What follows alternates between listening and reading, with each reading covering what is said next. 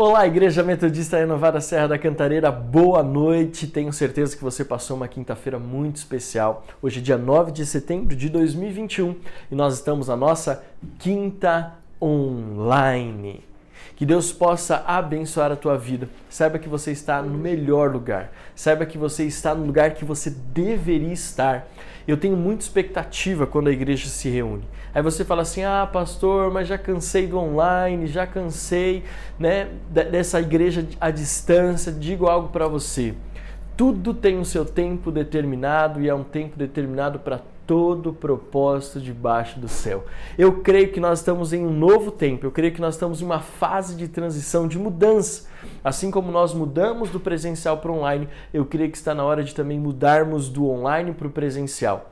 Não abandonarmos o online, porque tem muitas pessoas de outras cidades, de outros estados, que nos acompanham aqui no nosso canal, no nosso Renovada Flix, aqui em youtube.com.br Renovada Cantareira que participam dos nossos cultos online, das nossas células online, da nossa quinta online.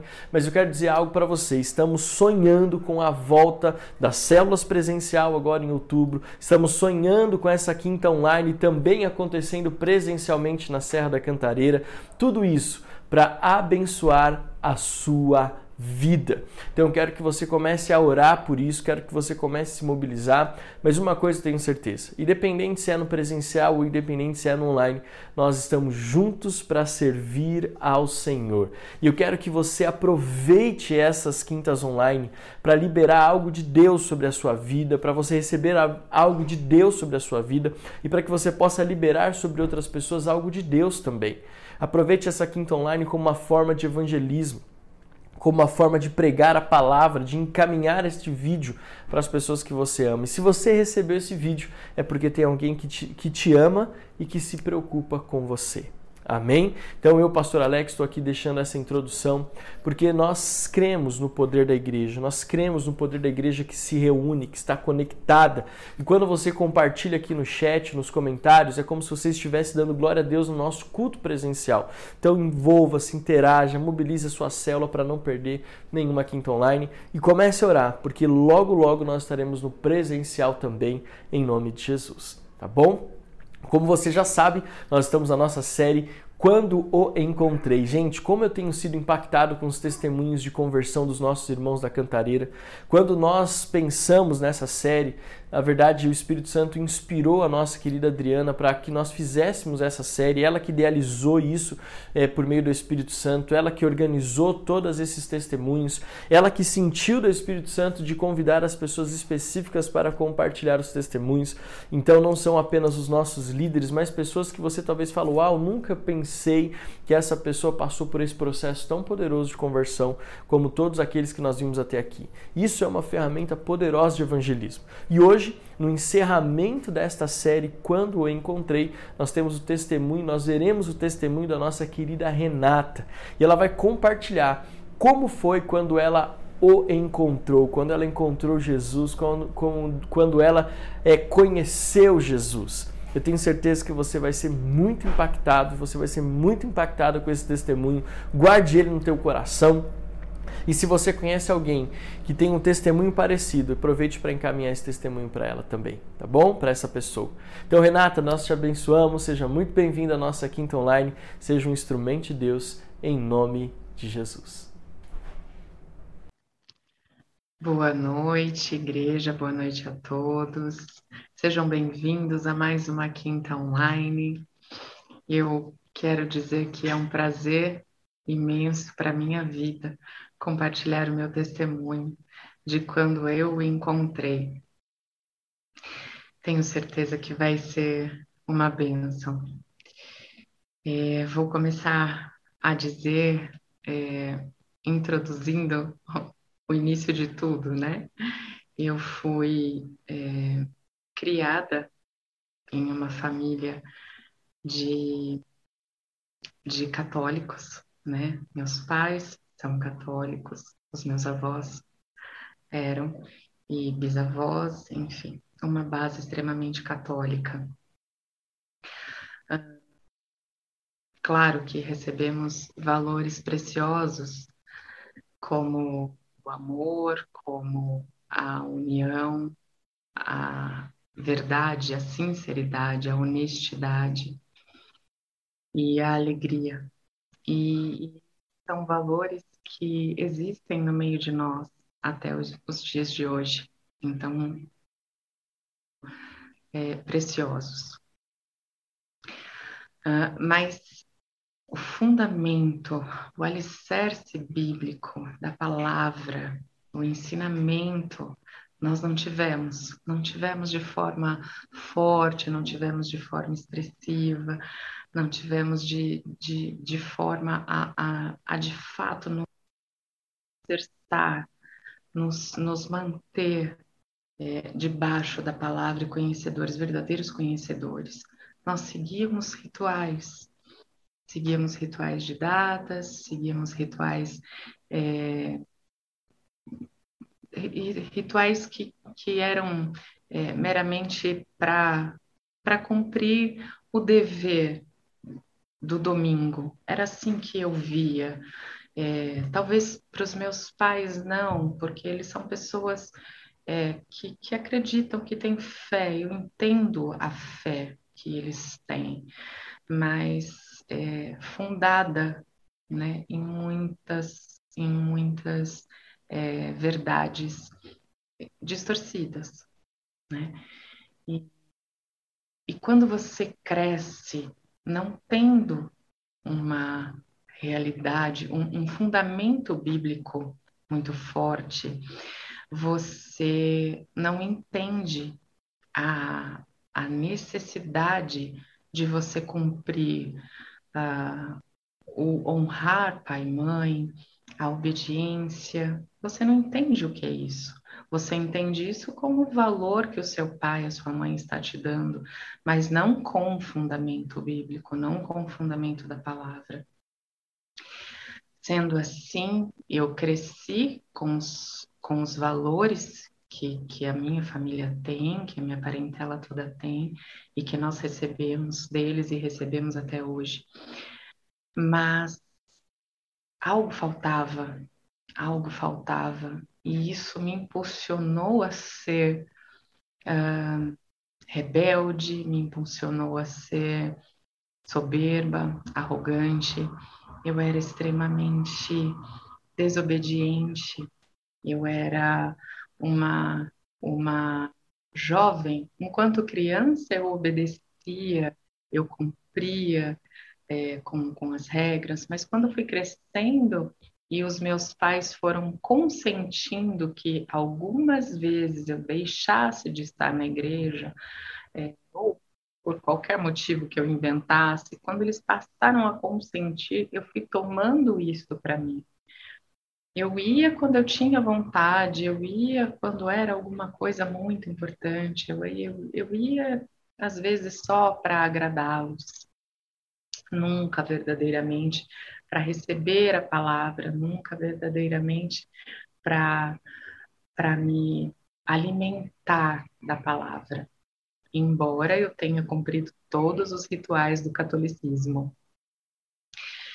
E, mas quando você acha que tudo está na força do seu braço, quando você acha que tudo está no teu conhecimento, você padece, você sofre com isso. E eu tinha essa arrogância, eu tinha essa soberba. Eu sempre tive um temperamento muito forte, sempre fui muito é, decidida, mas também muito impetuosa. E, e você paga um preço, você paga um preço pela sua desobediência, indiferente de eu ter ou não o, o fundamento bíblico, né, o alicerce da palavra, mas eu era desobediente aos meus pais. Eu era desobediente aos meus pais e a palavra fala sobre a obediência e fala sobre honrar pai e mãe. Eu os amo e nós sempre tivemos um relacionamento é, muito bom, mas também de muitas brigas, de muitas brigas, muitas discussões, muitos choros, muitas decepções. E eu cresci nessa rebeldia, eu cresci cresci nessa impetuosidade. Comecei a trabalhar muito cedo, tinha meu dinheiro é, muito cedo, e isso é, me deu uma dose extra de arrogância e soberba, porque eu achava que eu era dona do meu nariz. Não é esse termo que usam? Pois bem, ah, aos 19 anos, engravidei, não era casada, engravidei do meu namorado, e, e como é a família, né, quando você se vê numa situação tão delicada, tão é, acho que delicada é a palavra mesmo, não, não, não tem outra forma de, de, de descrever essa situação. Eu tinha 19 anos, eu estava começando a, a, poder pagar a minha faculdade, a poder a trabalhar, a, a poder fazer as coisas com o meu dinheiro. E mas né, sempre muito desobediente, sempre muito impetuosa, sempre muito é, arrogante. Uh, veio essa gravidez não planejada e fruto de um namoro e então com, com toda a cura que eles que eles tinham uh, no, no catolicismo eles é, exigiam, é, exigiram que eu me, é, que eu me, me consertasse de alguma forma. E eu me casei, me casei na Igreja Católica. Uh, fizemos todo o ritual que, que deveria ser feito, né? Mas sempre faltava algo faltava a força da palavra, faltava o conhecimento, faltava o alicerce. É claro que eu não tinha esse entendimento. E me apegava em promessas, me apegava em simpatias, me apegava naquilo que era mais conveniente a mim. E fui praticando, e fui praticando, fui é, deixando cada vez mais de, de compartilhar a minha vida com a minha mãe, com os meus pais, sempre tive uma, uma ligação muito maior com, com a minha mãe no sentido de me abrir, né? Mas isso foi diminuindo cada vez mais. E fui me apegando na força do meu braço. Passei por diversas situações delicadas, diversas situações delicadas, como uma depressão pós-parto, é, como querer acabar com a minha própria vida, é, e outras tantas dificuldades, outras tantas adversidades pelas quais eu passei, é, situações financeiras muito difíceis, eu não tinha nenhum tipo de fundamento bíblico a respeito da vida financeira. Eu, a minha vida financeira não era alicerçada na palavra. Então eu sofria, eu padecia com isso, porque eu era desorganizada, eu era, mais uma vez, eu vou dizer, eu era arrogante e, e não sabia pedir ajuda. Eu tinha essa dificuldade também. E aí, quando vem o tempo mal, quando vem o tempo mal, ainda casada, quando veio o tempo mal, o que você faz?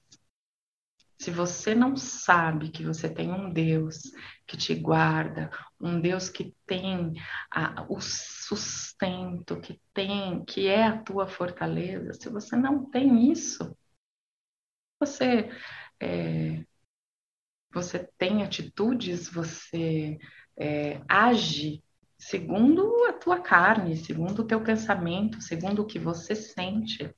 E foi o que aconteceu. O meu casamento durou é, não mais que, que três anos, uh, e em consequência disso, outras, é, outras situações desagradáveis vieram, uh, mas continuei seguindo meu caminho. É claro que disso tudo há um fruto maravilhoso. Eu tenho um filho é, lindo que eu amo muito é, de toda essa situação é, é o meu presente, é o presente que, que Deus deixou na minha vida. Mas houveram muitos tropeços.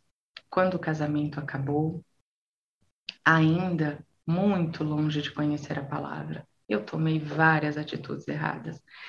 Tomei várias decisões que, que me geraram frustrações, que me geraram tristezas, que me geraram enganos. É, gerei frustrações na vida de outras pessoas com as quais eu me envolvi. E, e muitos tropeços financeiros. Muitos tropeços financeiros. É, isso era muito é, muito presente na minha vida. Me consertava um pouquinho, dali a pouco eu já me desconcertava, já tomava atitudes muito erradas, já gastava mais do que eu ganhava, e, e assim foi.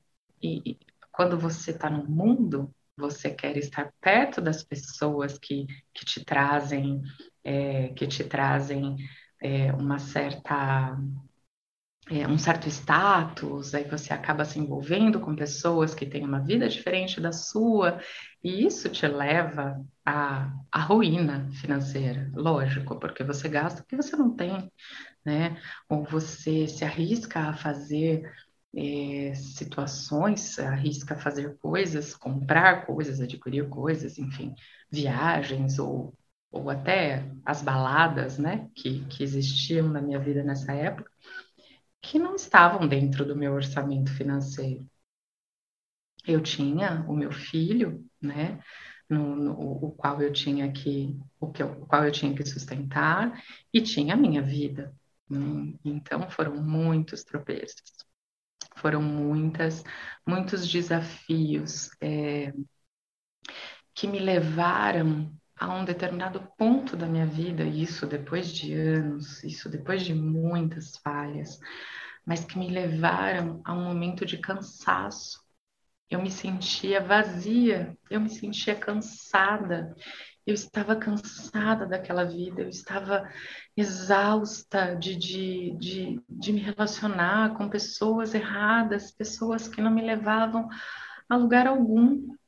E eu, e, e eu acabei decepcionando muitas pessoas, eu acabei frustrando muitas pessoas com essa, com essa minha atitude, porque eu sempre estava em busca de algo que eu não sabia o que era. E foi quando eu conheci o Mário, meu esposo. Ele é, veio de uma, de uma família com, com fundamento é, evangélico. Né?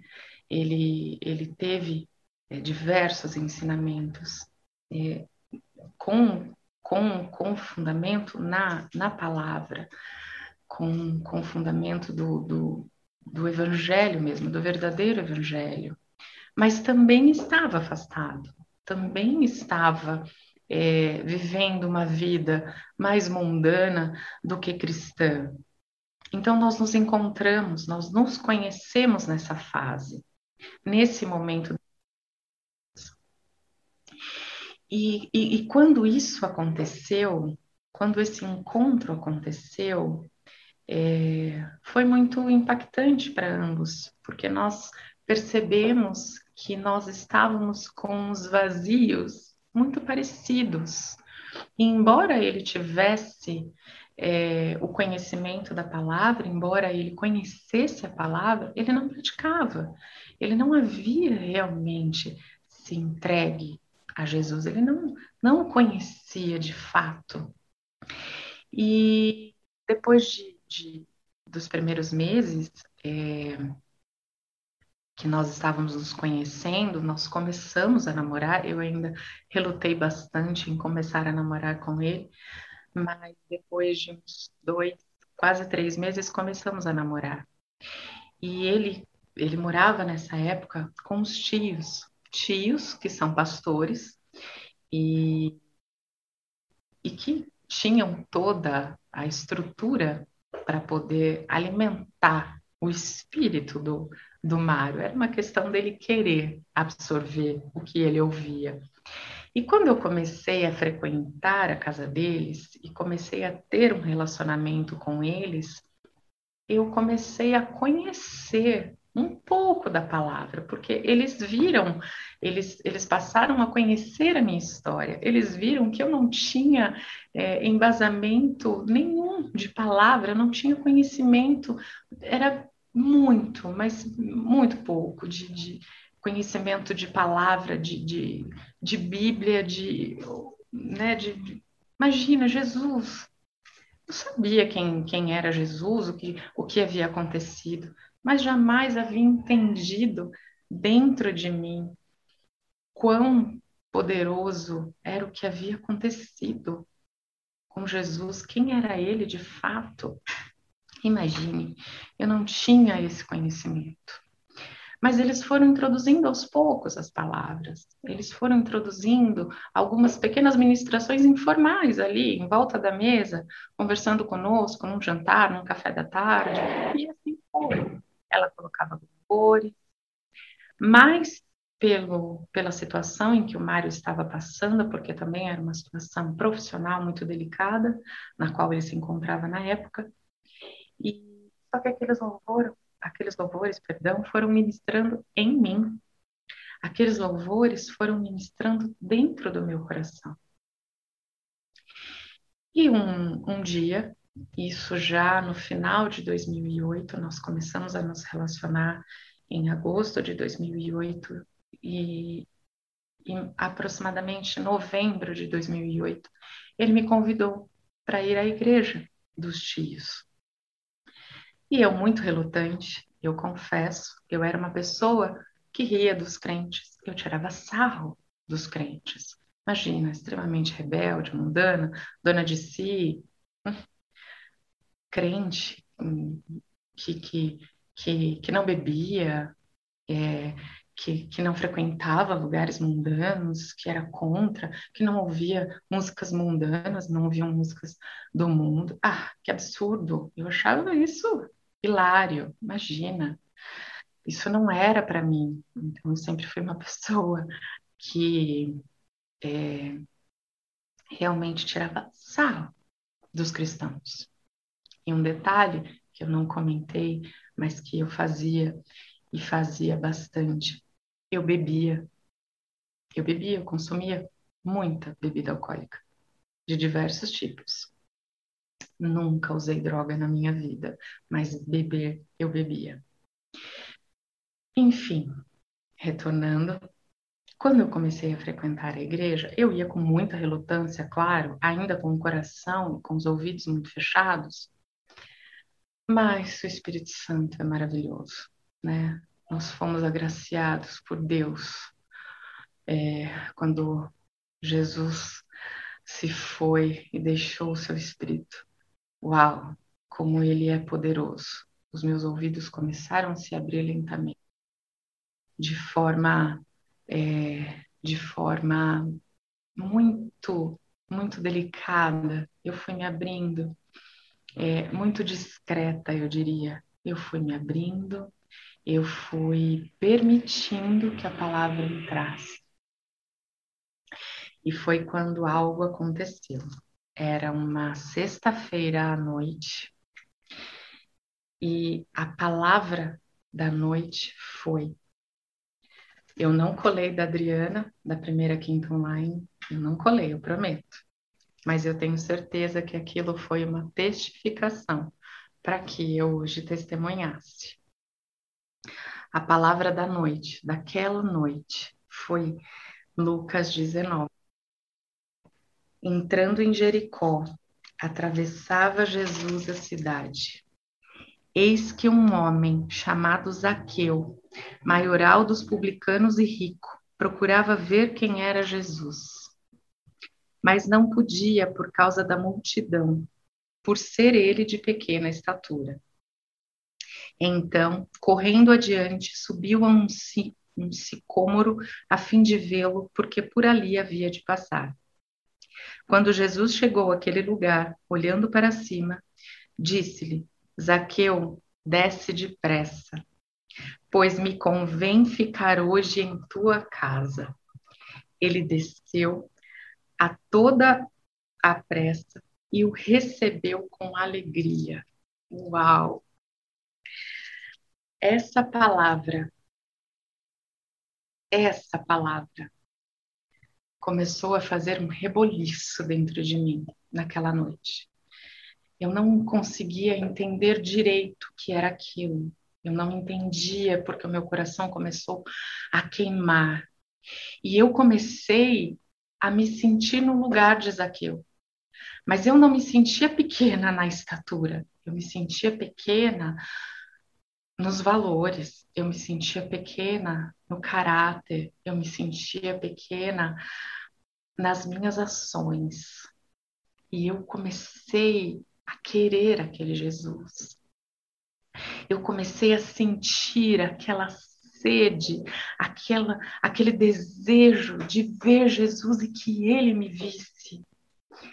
E aquilo começou a queimar dentro de mim, e, e, o pastor foi ministrando, e ele foi pregando sobre a palavra, e aquilo foi queimando, queimando dentro de mim. E no momento do apelo, no momento do apelo, eu não pestanejei, eu levantei as minhas mãos e fui à frente. Eu me lembro que fui a única pessoa da noite. Provavelmente todas as pessoas que estavam ali já eram convertidas, já conheciam aquele Jesus, mas eu não me importei, eu não vi nada. Eu não vi nada. Eu me lembro de falar para o Mário: eu vou, eu vou. E aquele momento foi precioso. Porque ali, naquele momento, as mudanças começaram na minha vida.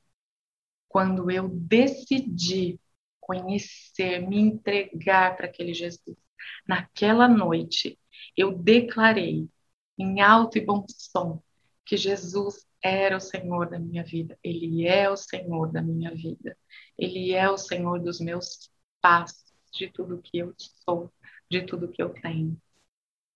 Aquele momento foi grandioso. Eu me lembro de que eu queimei a noite toda.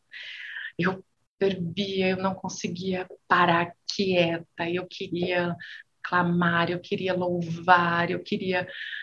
Uau! Foi tremendo, foi precioso.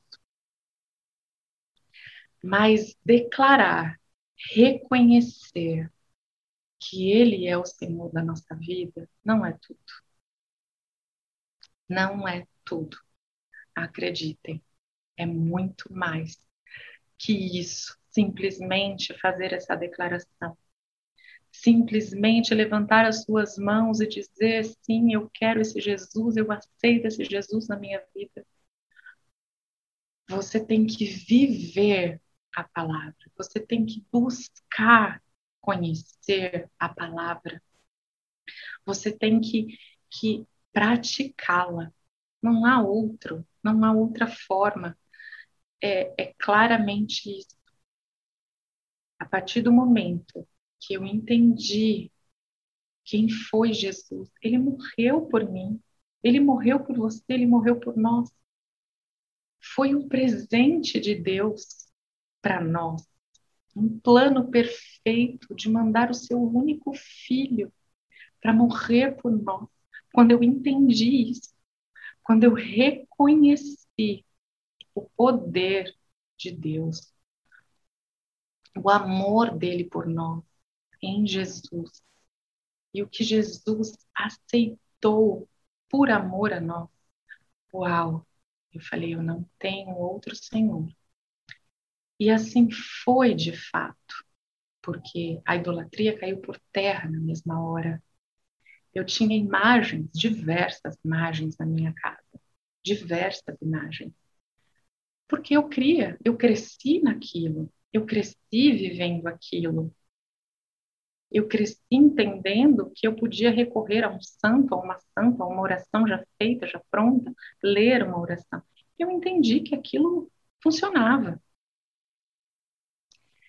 quando eu verdadeiramente entendi quem era o Senhor da minha vida, quem era o meu único e verdadeiro intercessor, advogado, então aquilo caiu por terra, aquilo passou a ser nada mais do que do que madeira, do que do que cerâmica. E eu simplesmente joguei tudo fora. Eu me desfiz de tudo.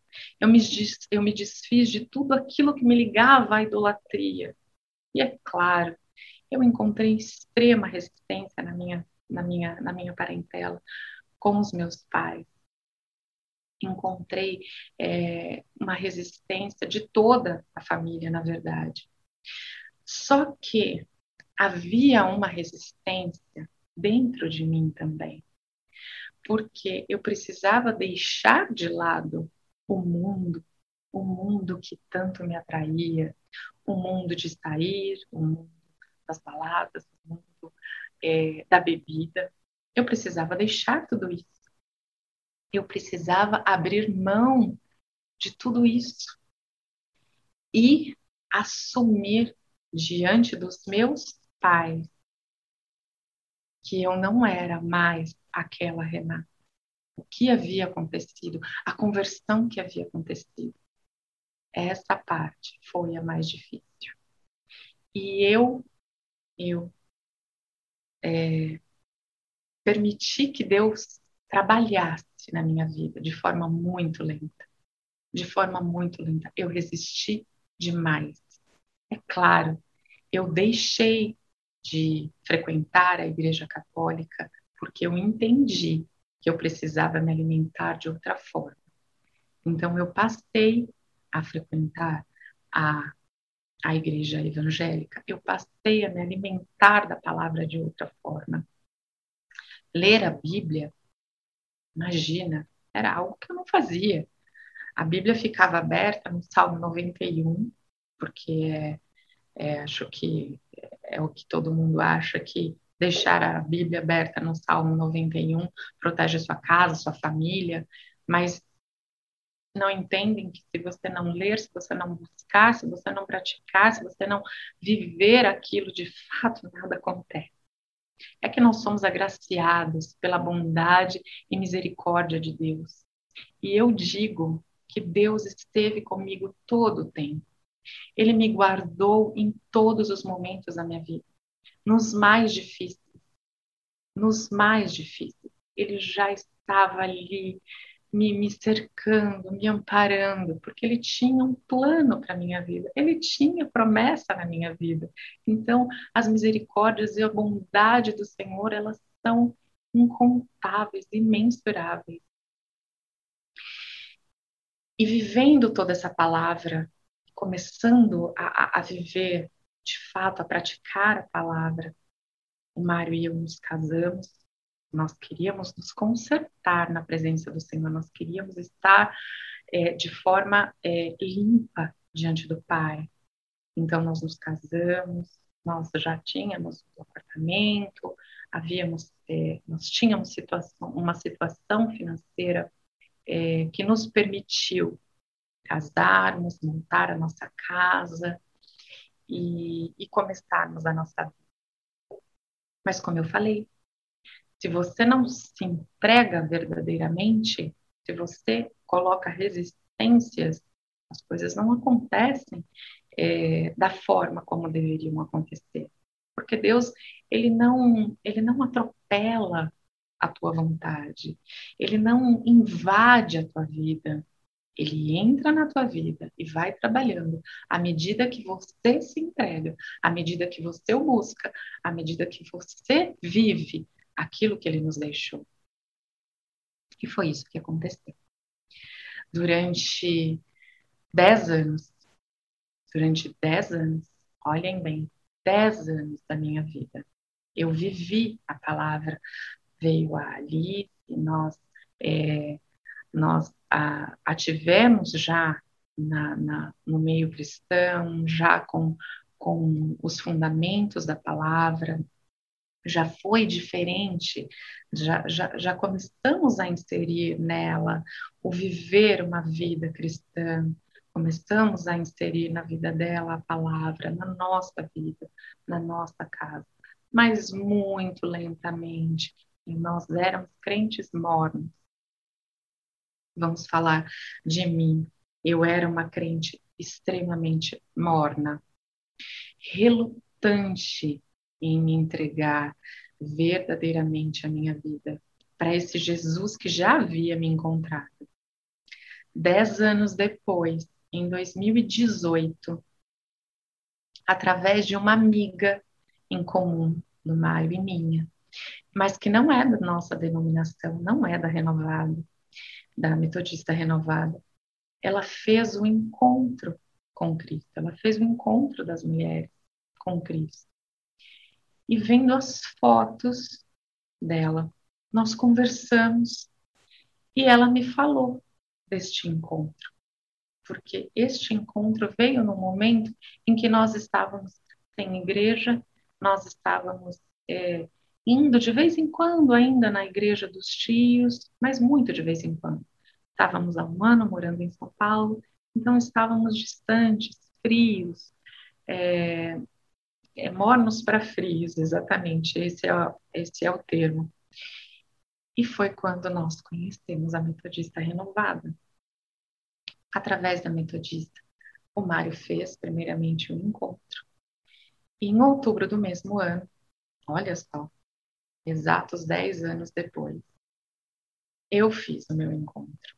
E no meu encontro, naquele encontro de mulheres com Cristo, eu tive o meu segundo encontro, o meu segundo conhecer Jesus. E foi tremendo, porque ali, hoje eu entendo que ali Deus começou a trabalhar de forma mais intensa, mais forte, mais dinâmica dentro de mim. Porque eu passei a frequentar, nós passamos a frequentar a metodista renovada e um pouco tempo depois a metodista renovada Serra da Cantareira, que hoje é a nossa casa, é a minha casa, é a casa da minha filha. É um lugar, é, toda metodista renovada, é um lugar onde nos ensina a viver o que a palavra nos prega. Não só ouvir, mas sermos praticantes, sermos ativos, sermos é, de fato pessoas que vivem aquilo que ouvem, aquilo que pregam, talvez, aquilo que leem. Eu não sabia o que era isso. Eu não sabia aquele amor, aquela atmosfera de unidade, aquela atmosfera de união que existe na, na metodista renovada. Em todas elas, eu creio, mas na minha casa, Terra da Cantareira, a gente vive isso de forma muito intensa. E claro, estamos debaixo de uma cobertura que é o apóstolo Joel, o apóstolo Jéder. Então existe uma estrutura e essa estrutura ela é de amor, é uma é uma estrutura de viver, de praticar a palavra. E esse encontro, este este conhecer Jesus, este encontro com ele, hoje é intenso, é vivo em minha vida. Porque aquela relutância, aquela arrogância, aquela soberba que eu ainda carreguei por tantos anos, ela caiu por terra. E, e hoje, meio, em meio a adversidades, nas quais eu ainda estou vivendo, dores, momentos de dificuldade, de afrontas, de confrontos, momentos de, de, de decisões difíceis. Hoje eu sei quem é a minha fortaleza. Hoje eu sei aonde está a minha força. Não há outro, não há outro Deus, não há outro lugar aonde eu queira estar senão na presença do Pai porque ele, ele é o tesouro, ele era tudo que eu buscava, ele preencheu o vazio que eu tinha. E mesmo diante das relutâncias, ele foi quebrando, ele foi, ele foi sanando todas essas, é, todas essas barreiras que eu mesma colocava, porque eu não queria desagradar o mundo. Mas a palavra fala: não há possibilidade de você agradar o mundo e agradar ao Pai.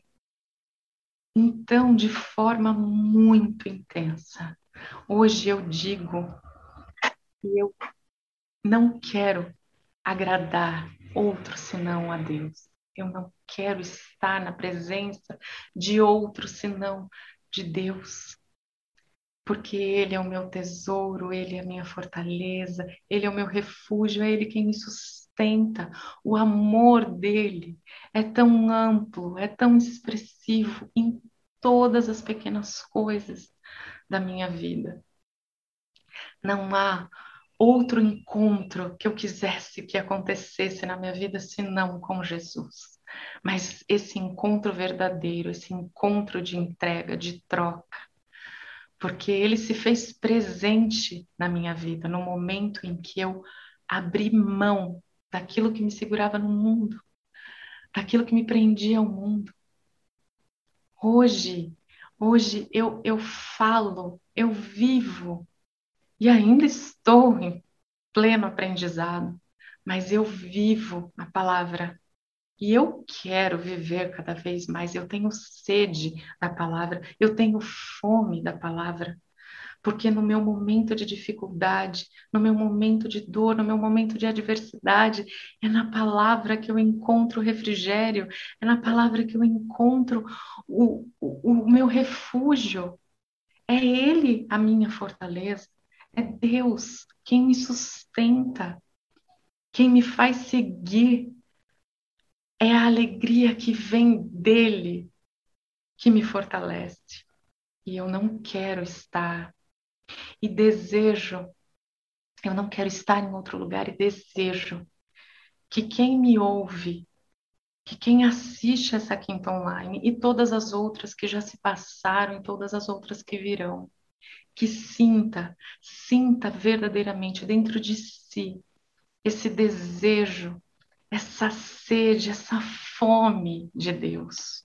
Porque é só diante dele, vivendo o que ele nos deixou, vivendo esse amor que nós recebemos a verdadeira paz, a verdadeira alegria, a verdadeira certeza de que não há outro lugar melhor para estarmos senão na presença dele.